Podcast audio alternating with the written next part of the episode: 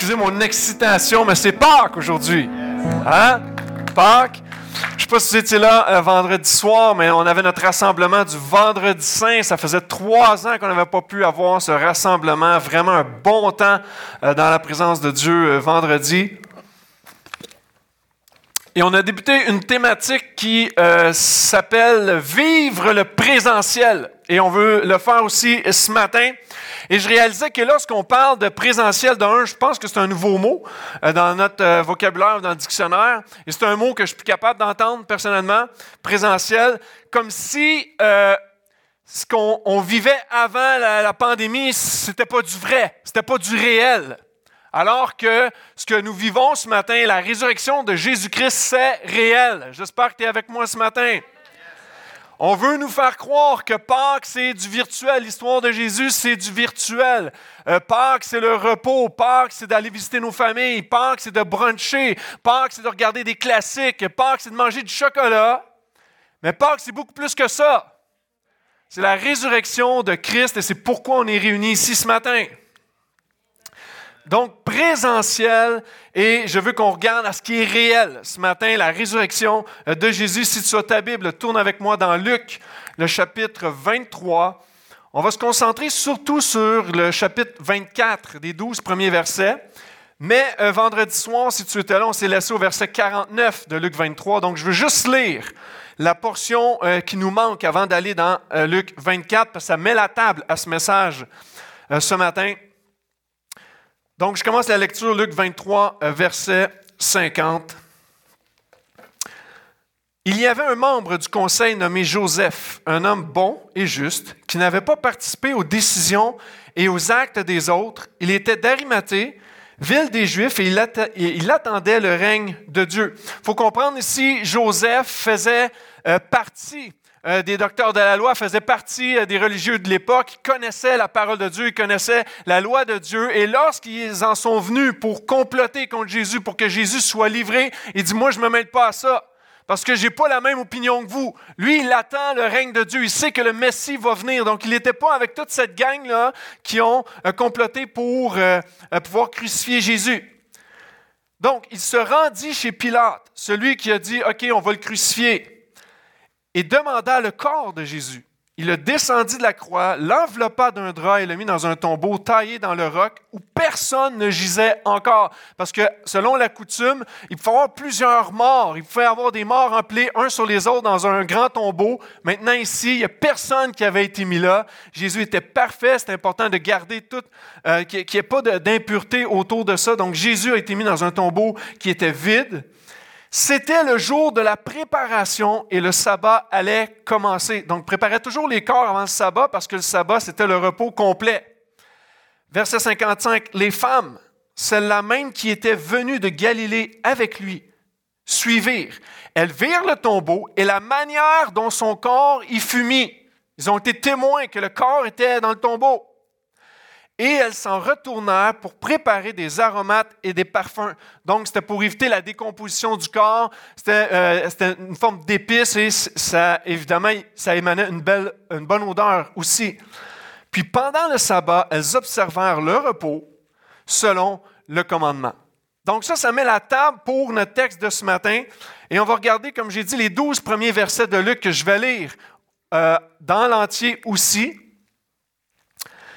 Et je commence la lecture, premier verset, chapitre 24. Le premier jour de la semaine, elles vinrent au tombeau de grand matin, on parle des femmes, en apportant les aromates qu'elles avaient préparés. Elles trouvèrent la pierre roulée de devant le tombeau. Elles entrèrent, mais elles ne trouvèrent pas le corps du Seigneur Jésus. Comme elles étaient perplexes à ce sujet, deux hommes survinrent devant elles en habits éclatants. Toutes craintives, elles baissèrent le visage vers la terre, mais elles disent, Pourquoi cherchez-vous parmi les morts celui qui est vivant? Il n'est point ici, n'est point ici, mais il est ressuscité. Souvenez-vous de quelle manière il vous a parlé lorsqu'il était encore en Galilée et qu'il disait, il faut que le Fils de l'homme soit livré entre les mains des pécheurs, qu'il soit crucifié, qu'il ressuscite le troisième jour. Et elles se ressouvinrent des paroles de Jésus. À leur retour du tombeau, elles annoncèrent toutes ces choses aux onze et à tous les autres. Celles qui dirent ces choses aux apôtres étaient Marie de Magdala, Jeanne, Marie, mère de Jacques, et les autres qui étaient avec elle. Ils tinrent ces discours pour des rêveries et ils ne crurent pas ces femmes. Mais Pierre se leva et courut au tombeau. S'étant baissé, il ne vit que les linges qui étaient à terre, puis il s'en alla chez lui dans l'étonnement de ce qui était arrivé. Et ici, c'est l'histoire autour d'un tombeau. Il y a bien des choses. Il y, a, beaucoup de vérités ici qui sont pour nous autour du tombeau. C'est comme si tu es autour d'un feu. Souvent, tu vas dire, euh, euh, on peut se raconter toutes sortes de choses. Qui se dit au feu, reste au feu. Maintenant, j'aimerais nous amener euh, dans une aventure autour du tombeau. OK? Ensemble, et c'est ce que j'aime beaucoup faire dans le Nouveau Testament, lorsque le texte est en mouvement. Il nous amène dans un mouvement. Et cinq vérités sur la résurrection. Et tout d'abord, je veux juste revenir sur le verset 1 lorsqu'ils disent Elles se rendirent au tombeau apportant les aromates. Donc, juste vous rappeler que c'est les épices pour préparer le corps du Seigneur, tout ça. Mais il était déjà préparé, il était dans ce tombeau-là. Mais il faisait un rituel. Et ça, c'était très important pour les Juifs à l'époque. Il y avait tout ce rituel qu'il fait. Et ça m'a transporté à nous aujourd'hui. On a tous un rituel. Lorsque euh, un mort, euh, euh, lorsqu'on perd un être cher, on le met dans, un cercueil, on va le mettre en terre, et plusieurs temps après, ça m'arrive souvent d'aller dans les cimetières, justement, avec les différentes funérailles que je fais, et je vais toujours voir des gerbes de fleurs sur les pierres tombales. Et euh, puis, il peut y avoir plusieurs raisons à ça. Euh, des fois, on veut juste se rappeler euh, de, bons souvenirs. Parfois, on peut, il y a certaines personnes qui vont élever une prière aussi, vont, vont juste avoir de, de, belles pensées pour cette personne-là. Mais les fleurs, peut-être qui reviennent à chaque année, à une date bien précise où il y a eu la mort. On amène des fleurs, puis on se rappelle. Et, et c'est toujours fascinant. Et à chaque fois que je vais dans un cimetière, ça me confronte toujours à ma propre mort. Et c'est la première vérité. La résurrection nous confronte à notre propre mort. Je me dis, même si moi, j'ai jamais apporté de fleurs comme telles devant une pierre tombale, je sais qu'un jour, mon tour va venir. Je sais qu'un jour, je vais être six pieds sous terre. Je sais que ça paraît poche un peu un jour de Pâques parler de mort comme ça. Mais c'est important de comprendre qu'un jour, nous aussi, notre tour va venir, notre corps est en décomposition et la Bible dit que nous sommes nés de poussière et on va retourner à la poussière. Maintenant, on fait quoi avec ça?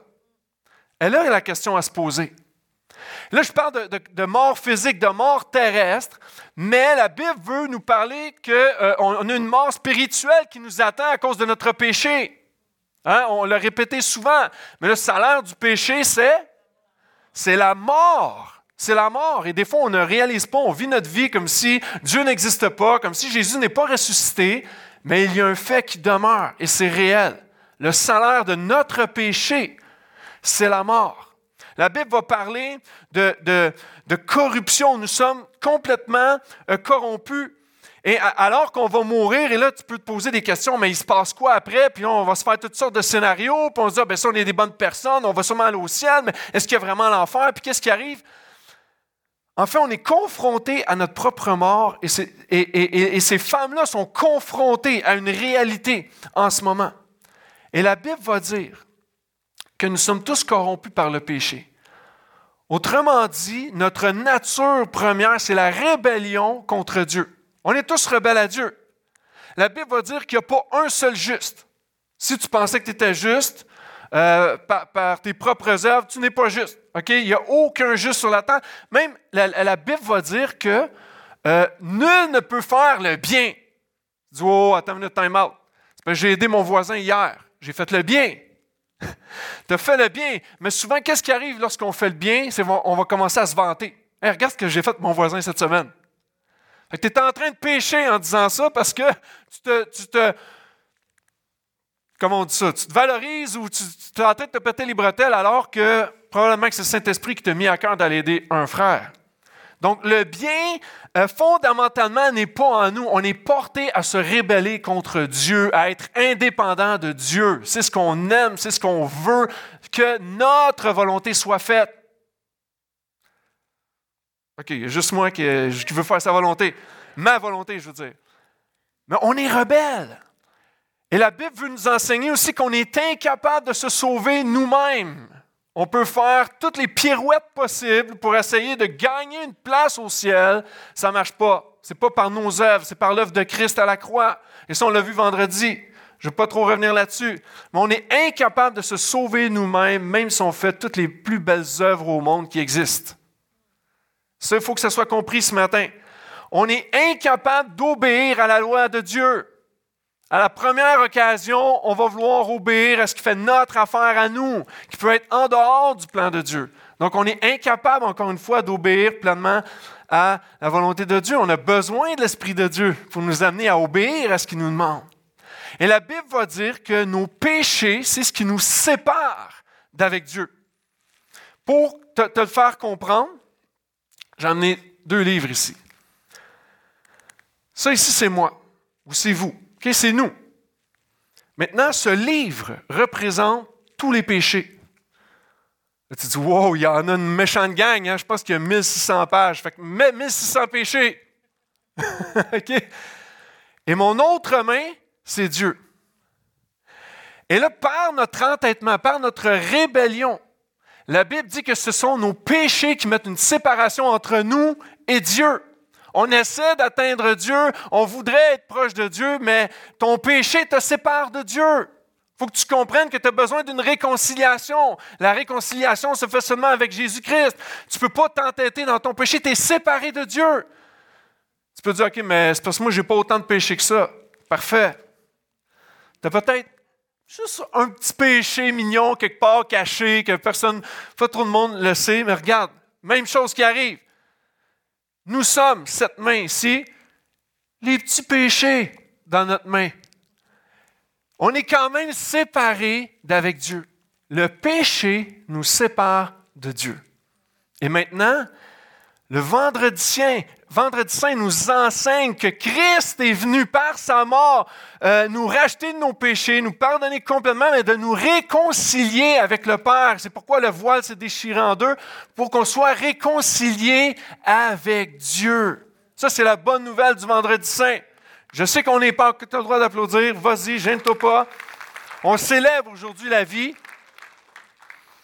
Et Pâques, c'est la résurrection. Donc la réconciliation a eu lieu à la croix, mais s'il n'y avait pas eu de résurrection, tout ça serait vain. On serait ici pour rien ce matin. L'apôtre Paul l'a dit d'ailleurs dans 1 Corinthiens 15.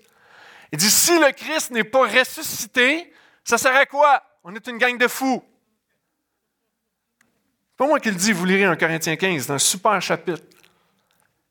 Christ est ressuscité. Et parce qu'il est ressuscité, nous pouvons avoir la vie. Alors que oui, nous sommes corrompus, nous sommes rebelles à Dieu, cette résurrection nous confronte à notre propre mort, mais nous pouvons avoir la vie en lui. Ça, c'est la bonne nouvelle. Nous sommes réconciliés avec Dieu. Et le texte va dire le premier jour de la semaine. Ça commence comme ça. Qu'est-ce qu'on fait le premier jour de la semaine? On vient au portail Saint-Eustache. C'est ça qu'on fait. premier jour de la semaine. Mais ça veut dire quoi? Hein? Puis c'est une bonne nouvelle que le premier jour de la semaine, ce ne soit pas le lundi. Pourquoi? Parce que lorsqu'on parle de premier jour, ça veut dire nouveau commencement, une nouvelle ère qui prend place. Il y a quelque chose de nouveau que Dieu s'apprête à faire dans ta vie. Tu le vois partout dans la Bible, mais principalement ici, alors que Jésus est mort, les femmes l'ont vu dans le tombeau, on sait où. là, hop, premier jour, ils arrivent et le, texte va dire que la pierre a été roulée. Quelque chose de nouveau prend place à ce moment-là. Je ne sais pas pourquoi tu es là le dimanche, mais je sais que Dieu a fait quelque chose de nouveau il y a 2000 ans, mais aujourd'hui, il peut changer ton cœur. Il peut faire quelque chose de nouveau, il peut transformer ta vie complètement. Ça amène mon deuxième point. La deuxième vérité, c'est que la résurrection est un point tournant pour l'humanité. C'est un point tournant pour l'humanité. La pierre a été roulée, imagine-toi. Dans ce temps-là, tu pouvais entrer le debout euh, dans, dans, le tombeau. La pierre est roulée. Imagine, tu vas dans un cimetière, encore une fois. Tu arrives pour voir la personne que tu as aimée, et là, oups, il n'y a plus de cercueil, il a été déterré. Qu'est-ce qui s'est passé? Tu vas dire quelqu'un l'a volé, quelqu'un qui, est venu chercher, il s'est passé quelque chose. le corps n'est plus là, la pierre est roulée. Qu'est-ce qui, est arrivé? Ils s'attendaient à voir un corps mort. Mais le texte dit, elles ne trouvèrent pas le corps du Seigneur. Où est Jésus à ce moment-là? Régulièrement, euh, il y a des gens de près de moi, pour ne pas les nommer, ils restent à la même maison que moi. On dit, il n'y a plus de yogourt. je vais dire, oui, il en reste du yogourt. Non, mais c'est parce qu'il n'y a plus de yogourt, on ne voit pas le yogourt. J'ai dit, regarde, dans la deuxième rangée à droite, tu vas voir du yogourt. Moi, je suis assis dans ma chaise, puis je n'ai même pas besoin de regarder. Je sais son où. Puis là, finalement, on regarde, puis ah, ben oui, ils sont là, les yogos. Ça arrive régulièrement à la maison où on se demande où sont les, les, les choses. Ici, les femmes disaient Wow, où est Jésus? Ils avaient une attente. Ils n'avaient pas l'attente de la vie, de la résurrection, même si Jésus leur a parlé, leur a rappelé Hey, je vais ressusciter le troisième jour. Pour elles, c'est comme non, non, non. Même euh, pour, pour elles, ils ne réalisaient pas encore, ce n'était pas quelque chose de réel. Et je te pose la question pour toi ce matin. Je ne sais pas c'est quoi tes attentes envers Dieu. Tu peux être ici à chaque matin, tu espères quelque chose, mais tu ne sais pas trop qu'est-ce que tu espères. Tu as des attentes, mais pas trop élevées. Tu sais, pour toi, Jésus est mort, puis tu n'es pas sûr s'il est vivant. Euh, tu as, des attentes particulières. Tu dis, ah, moi, mes attentes quand, je vais à l'église, je viens jamais justement parce que c'est dépassé, c'est archaïque. Et là, tu es assis ici ce matin, puis peut-être que, oh, déjà, tu dis, oh, c'est pas comme que je pensais. Mais la résurrection est un point tournant. Lorsque l'industrialisation est venue dans notre monde, ça a été un point tournant. Lorsque la technologie est arrivée, oh, que ça a été un point tournant. Tous les parents d'ados disent aïe aïe. OK? Même les parents. La technologie, un point tournant. Lorsque tu regardes les, deux taux jumelles qui se sont écroulés le 11 septembre 2001, ça a été un point tournant au niveau de, on le voit dans la sécurité dans les aéroports, un peu partout, ça a été un point tournant. Lorsque tu te maries, c'est un point tournant dans ta vie.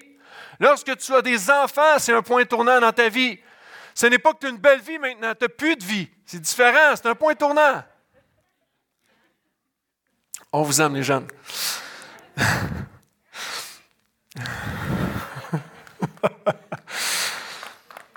allez-y, allez-y, je vais prendre de l'eau dans ce temps-là.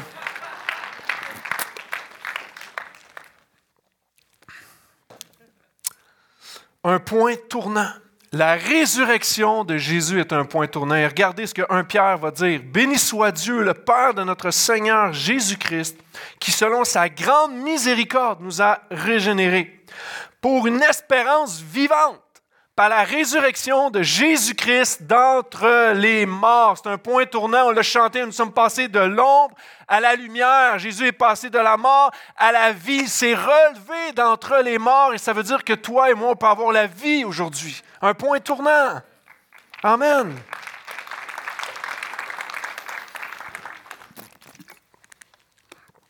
Maintenant, on continue dans le texte. Elle ne savait que penser. On peut être comme ça parfois. Tu peux être sceptique. Wow, on ne sait pas trop quoi penser. Tu, reçois une annonce importante, puis des fois tu te grattes la tête, puis on va faire quoi avec ça? Ils ne savent que trop, ils ne savent pas trop quoi penser. Elles sont perplexes. Et c'est intéressant de voir qu'elles sont perplexes à, quelque chose qu'elles ne voient pas. Le corps de Jésus n'est plus là. Et ça, c'est beaucoup d'entre nous. Hein? On est des Thomas. On a besoin de voir pour croire. Ne se rappelaient pas de ce que Jésus avait déjà dit. Tu peux être perplexe ce matin. Ou tu peux être aussi effrayé, parce que quand elles ont vu les deux anges, comme wow, ils se sont mis à regarder par terre, puis elles étaient effrayées à cette vision-là. C'est particulier, elles sont perplexes avec des choses qu'elles ne voient pas, puis sont effrayées avec les choses qu'elles voient. Et ça, ça peut être nous, ça. Oui, on peut être perplexe des choses qu'on ne voit pas, puis on se dit, il faut voir pour croire. Mais tu peux être effrayé de tout ce qui prend place autour de toi pour différentes raisons. Mais je veux juste te dire, ne sois pas effrayé. Jésus est ressuscité. Et parce qu'il est ressuscité, il va tenir ses promesses. Il est fidèle et il prend soin de toi. Garde ta foi en Christ toujours. Il va dire, pourquoi cherchez-vous parmi les morts celui qui est vivant? Je ne connais pas ton arrière-plan. Mais je sais que la religion a beaucoup contribué à nous faire voir un Jésus qui est toujours mort.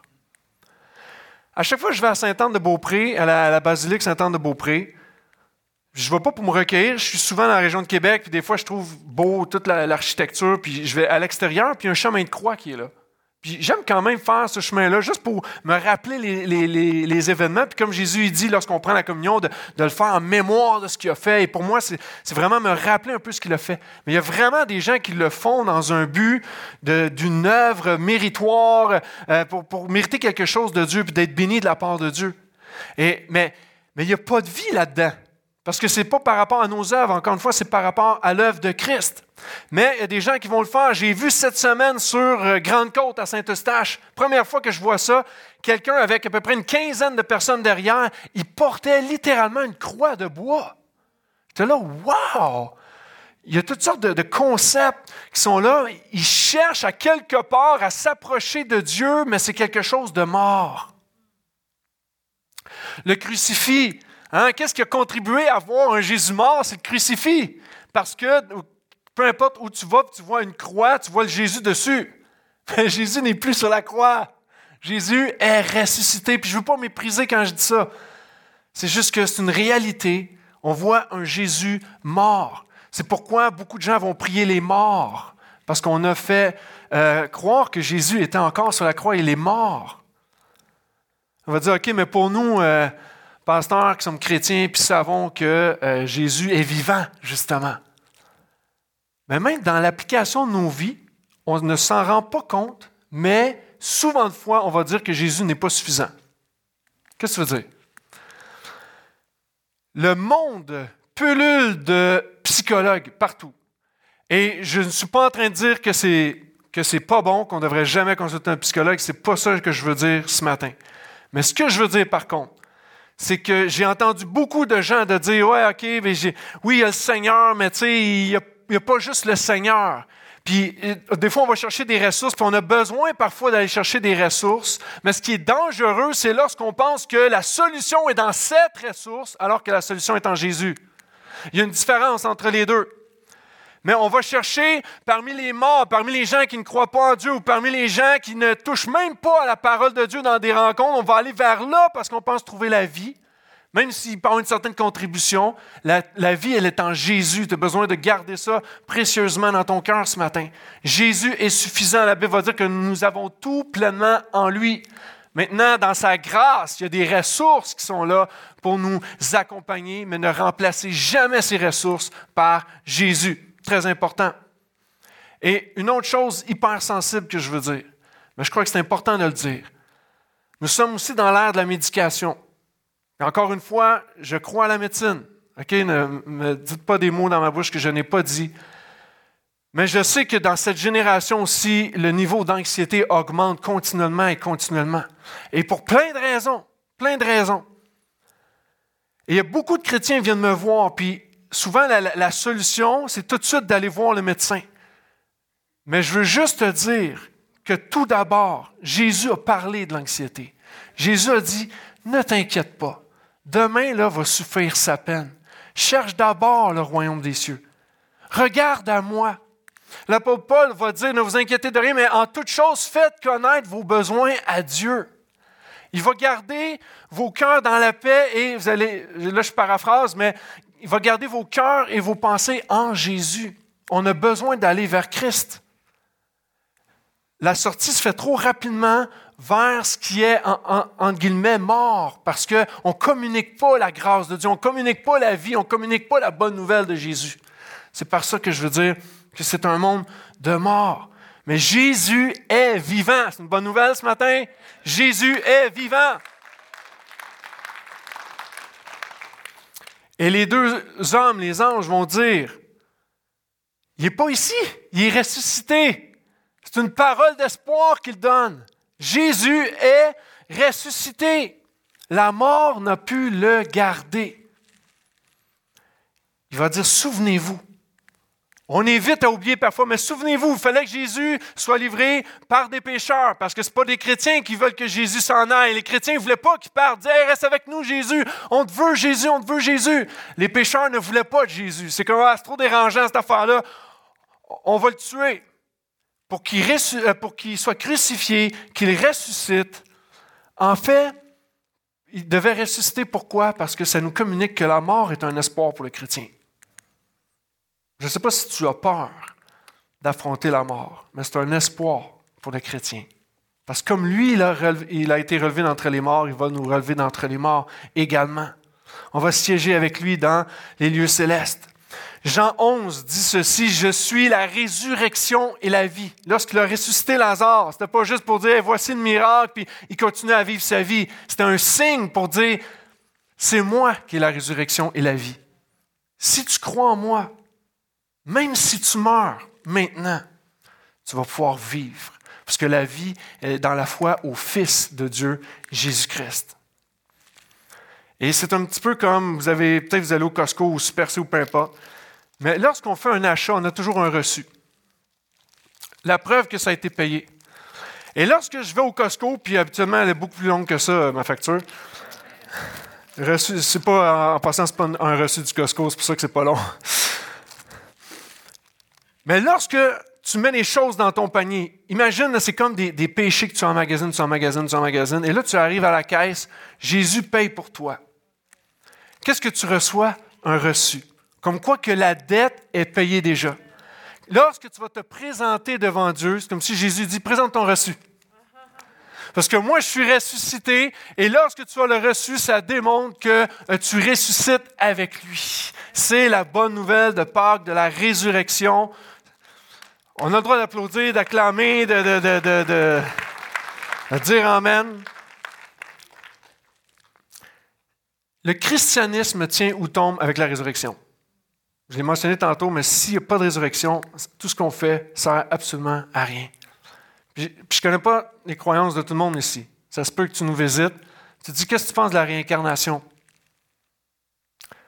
La réincarnation, c'est un nouveau corps dans une nouvelle vie pour faire des bonnes œuvres, pour essayer toujours d'améliorer ta vie. Le grand problème avec ça, c'est une forme de, crédit social. Hein?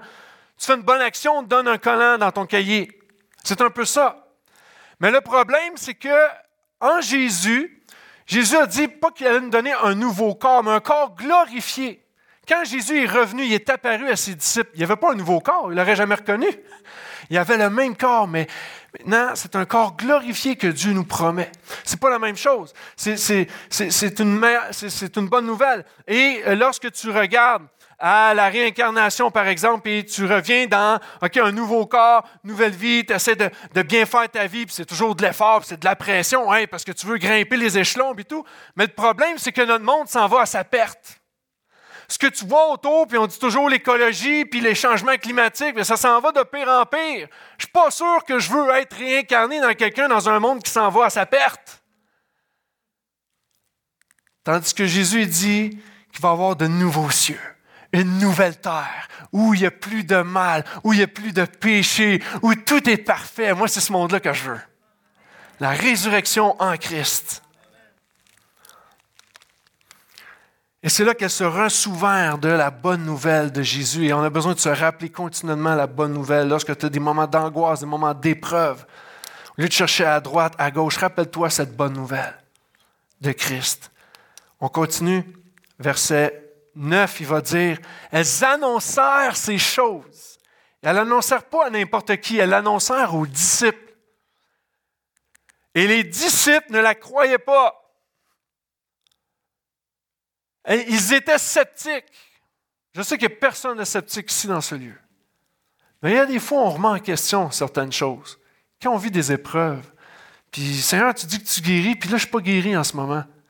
Puis tu dis que tu es toujours avec moi, tu, vas m'accompagner jusqu'à la fin, tu es fidèle. Puis pourtant, j'ai pas l'impression que tu es fidèle en ce moment dans ma vie. Puis là, là, il y a plusieurs choses qui commencent à prendre place, des doutes. Puis tu peux être sceptique de plein, plein, plein d'éléments. Ça ne veut pas dire parce que tu es chrétien que tu n'auras plus d'épreuves. Mais Dieu veut te montrer sa fidélité dans l'épreuve, par contre.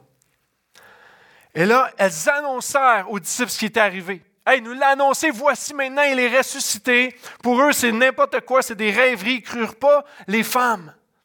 Mais la quatrième vérité sur la résurrection, c'est que la résurrection confronte les sceptiques. Parce que même si tu es sceptique, Je te mets au défi, la résurrection va euh, toucher ton cœur parce qu'elle est vraie, elle est réelle et c'est la vie. Elle confronte les sceptiques. Lorsque tu es sceptique, qu'est-ce que tu fais? Souvent, tu vas dire à quelqu'un, hmm, sont où tes preuves? C'est quoi ta source? Hein? Quelqu'un t'annonce quelque chose, puis tu dis, ah, les médias ont dit ça, tu vas dire, OK, quel média? C'est quoi la source? Je veux vraiment être sûr que c'est une source fiable, que ce n'est pas une fake news. Hein? On, veut euh, toujours la source. Lorsque euh, tu, parles de, la médecine, tu regardes, euh, tu, veux savoir est-ce que ça vient vraiment des scientifiques, c'est qui qui l'a dit, puis que lorsqu'on parle de politique, oh, ok, c'est quel gouvernement, puis tu veux les sources continuellement. Puis tu fais pareil avec, avec tout ce qu'on dit sur Jésus, tu veux des sources. Et pour eux, pourquoi ils étaient sceptiques, puis ils disaient, ah, c'est n'importe quoi, ça vient des femmes. À l'époque, il faut comprendre, ce n'est pas du sexisme que je fais, ce n'est pas du favoritisme, je vous dis qu'est-ce qui se passait à l'époque. Il y avait, s'il y avait une cour de justice, puis des femmes se présentaient, il n'y avait pas le droit de parler d'un, puis s'ils parlaient, c'est comme, ça vaut rien ton témoignage. On ne veut pas le savoir. Il n'y avait pas de crédibilité. Et en plus, si on regarde les versets précédents, des textes précédents, les femmes pleuraient tout le temps. Alors pour eux, c'est comme si c'est juste une gang d'émotifs.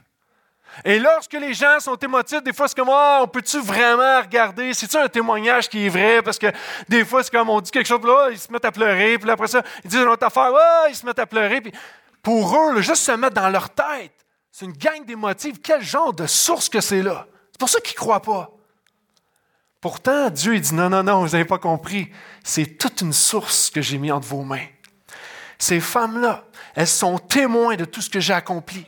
Pendant que je marchais dans la Galilée, elles m'accompagnaient à chaque instant. Elles m'ont vu vivre. Après ça, à la croix, elles se sont tenues là alors que, j'étais sur la croix, puis j'étais en train de dire tout est accompli. Ces femmes-là étaient là à côté de moi, puis vous étiez où, vous autres, les gars? Vous étiez une gang de pissous qui est partie. Hein, hein? Vous avoir une vraie preuve? Ces femmes-là étaient là. En plus, elles ont assisté à mes funérailles. Elles sont allées même au tombeau pour voir si j'étais encore là. Elles avaient un attachement de cœur. Et là, wow! OK, Jésus et puis là. Qu'est-ce qui arrive? Il y a même des anges qui sont présentés à elles pour dire Hey, hey il est ressuscité. Je vous présente la bonne nouvelle. Quelle, quelle autre source que tu veux plus que ces femmes-là?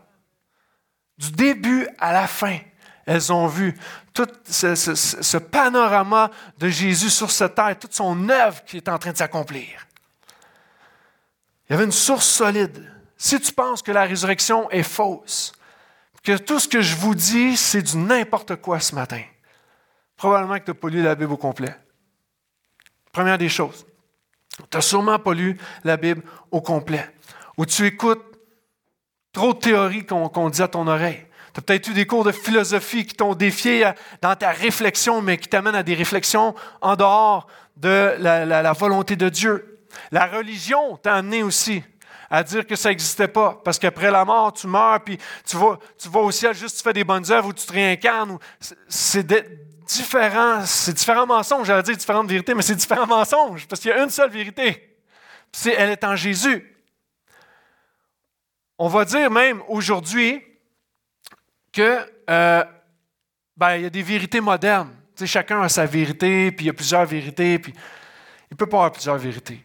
C'est soit une vérité ou un mensonge. Vous êtes d'accord avec moi? Tu voles ou tu ne voles pas? Tu mens ou tu dis la vérité? Il n'y a pas plusieurs vérités. Il y a une vérité ou il y a un mensonge. Et Jésus a dit, je suis le chemin, la vérité et la vie. Je suis la résurrection et la vie. Alors, je veux juste t'encourager ce matin à annoncer la résurrection. Est-ce que des gens vont rire de toi? Assurément. Parce que ceux qui sont dans les ténèbres ne peuvent pas euh, recevoir la lumière. C'est sûr qu'ils vont rire de nous. Mais j'aime l'ironie de Dieu. Alors que tout le monde se moquait des femmes, il dit, moi j'ai choisi des femmes. Puis alors que tout le monde peut euh, rire de toi ou peut-être tu considères que tu as trop de péché dans ta vie, puis, ah, puis il me semble que je ne peux pas parler de Jésus. Mais Dieu va se servir de toi aussi. Parce qu'il se sert des choses folles de ce monde pour confondre les sages. La résurrection confronte les sceptiques. Et je termine, j'invite les musiciens à venir.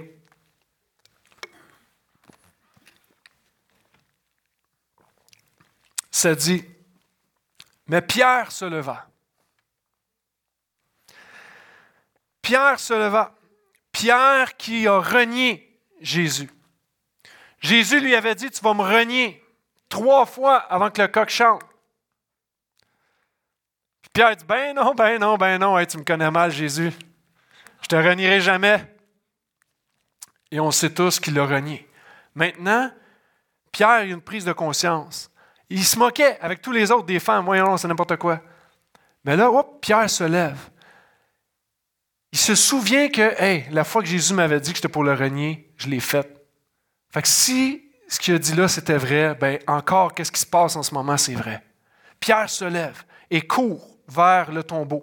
Il va se baisser, va voir les linges par terre. Il y en a qui pensent que le corps de Jésus a été volé. Il ne peut pas être volé. Je vais te dire pourquoi. Le vêtement qui était par terre, c'est un vêtement de haute valeur. Tu ne voles pas un corps sans prendre un objet de valeur. Tu ne rentres pas dans une maison puis voler toute la maison sans prendre la télé 4K.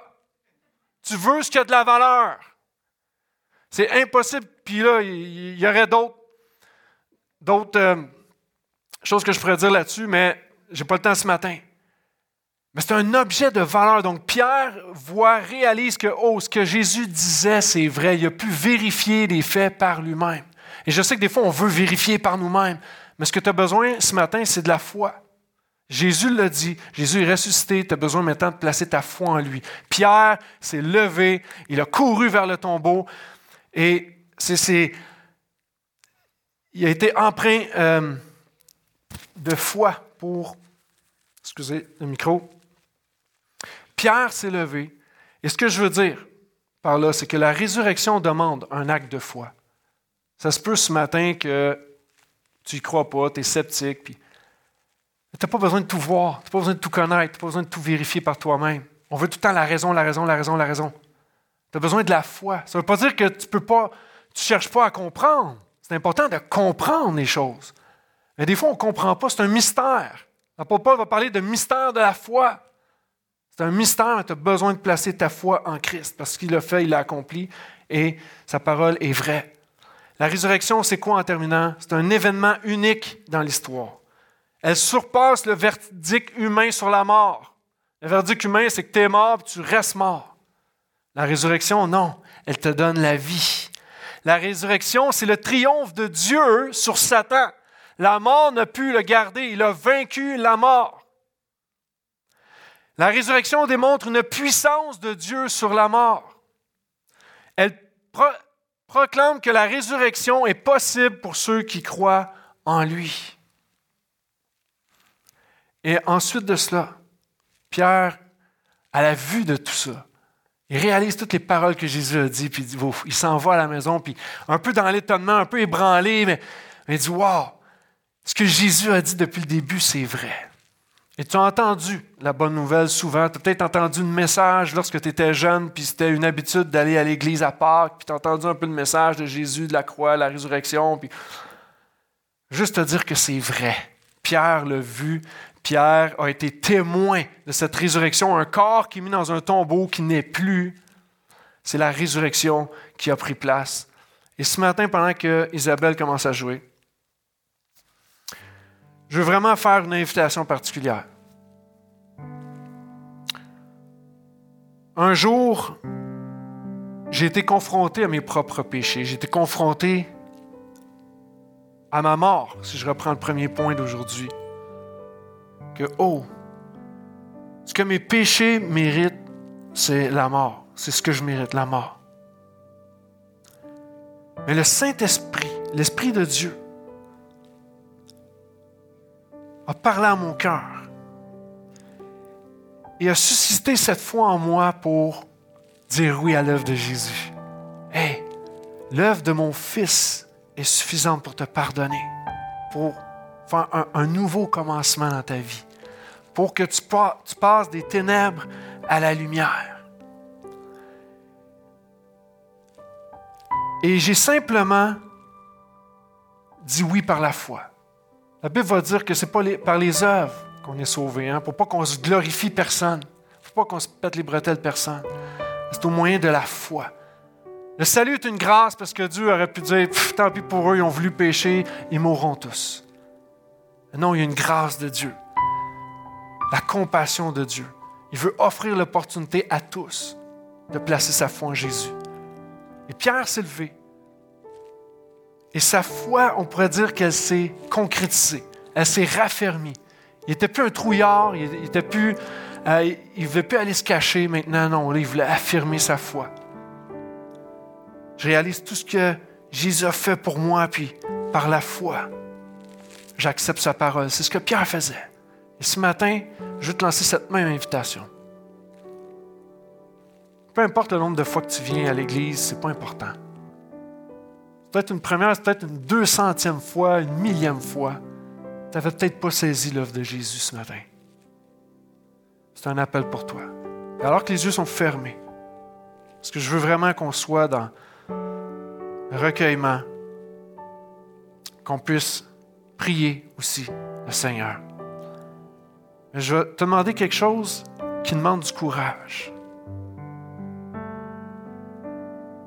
Le texte dit Pierre se lève. Et si tu veux placer ta foi en Christ, ta foi en Jésus, parce que tu réalises qu'en lui, tu passes de la mort à la vie, de l'ombre à la lumière, qu'une vie éternelle qui t'est réservée. Tu mets ta foi en Jésus. Je t'invite à te lever maintenant. Tu peux dire, les autres vont dire quoi? Puis Pierre, il se moquait avec les autres des femmes. C'est toute une gang d'hurluberlus, ça n'a pas d'allure. Puis finalement, Pierre, non, non. Pierre réalisait, confronté, son propre péché, sa propre mort. Puis il réalisait comment la résurrection est une bonne nouvelle. Puis il dit, un acte de foi, simplement, je vais faire confiance à la parole de Dieu. Que ce que Jésus a dit, il le fait. Il va toujours être fidèle. Comme il l'était hier, il l'est maintenant, il va l'être pour toujours. Il a mis sa foi en Christ. Juste te donner un petit instant encore. Juste te lever. C'est quelque chose qu'on a déjà tous fait. Personne ne va rire de toi ici. Au contraire, on va prier avec toi ce matin. Seigneur, Merci. Merci pour ta parole. Merci pour ta résurrection. Seigneur, tu aurais pu aller à la croix et mourir en vain si Dieu ne t'avait pas ressuscité, si Dieu le Père ne t'avait pas ressuscité d'entre les morts. Mais il l'a fait. C'est pourquoi on peut marcher en nouveauté de vie. Que toute chose ancienne, notre vie ancienne peut être passée, que tout devient nouveau maintenant à cause de toi. Seigneur, je te remercie pour ces personnes ce matin qui sont debout comme acte de foi, ne comprennent peut-être pas tout, mais Seigneur, ils placent leur foi en celui qui est la vie, en celui qui s'est relevé d'entre les morts. Il n'y a personne d'autre qui a pu faire ça. Aucune religion ne peut nous offrir cela. Seulement toi, Seigneur. Parce que tu voulais qu'on soit réconcilié avec le Père. Il fallait que l'œuvre soit complète. Elle ne pouvait pas arrêter à la croix. Donc merci, Seigneur. Merci d'avoir agi par ton esprit dans leur vie. Merci d'amener une transformation concrète dans leur cœur, Seigneur. Seigneur, je te les remets tous entre tes mains. Amen. Amen. J'invite l'Église à se lever. On va chanter ensemble, en Jésus seul. Et je prie simplement qu'on soit en adoration. C'est pas un show. On n'est pas là pour voir le talent des musiciens ce matin. On n'est pas là pour voir comment Valérie lit de la louange. On est ici devant Dieu. Notre audience, c'est Dieu. Et ses enfants qui le louent, qui l'adorent. Amen. Chantons ensemble.